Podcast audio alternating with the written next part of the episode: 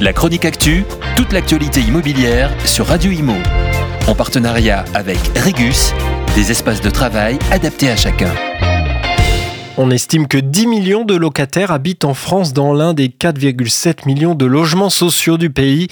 Dans une récente étude menée par Hublot, Verton et Calimétrie, on peut observer que malgré les efforts, les bailleurs sociaux ont souvent des points à travailler sur la qualité de leurs relations avec les locataires. Ainsi, en 2023, près de 4 locataires de logements sociaux sur 10 se déclarent insatisfaits de la relation qu'ils entretiennent avec leurs bailleurs, presque la moitié.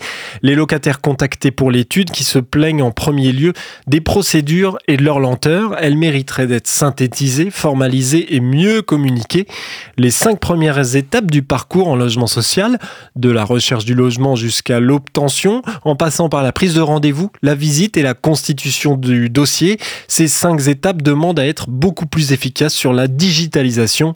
Sans oublier les ménages moins à l'aise dans le numérique, la digitalisation est de plus en plus plébiscitée par les locataires. Gain de temps, sécurisation. En début d'année, une autre étude par Garantme permettait de dresser un constat sans appel. Plus de 95% des personnes interrogées disaient qu'avoir eu recours à des solutions digitales avait facilité leur location. Une fois dans le logement, la réactivité et la disponibilité des organismes chargés de l'attribution des logements sociaux est pointée du doigt. Et enfin, réactivité toujours des bailleurs mis en cause par les répondants. 52% s'estiment insatisfaits de ces délais de réponse.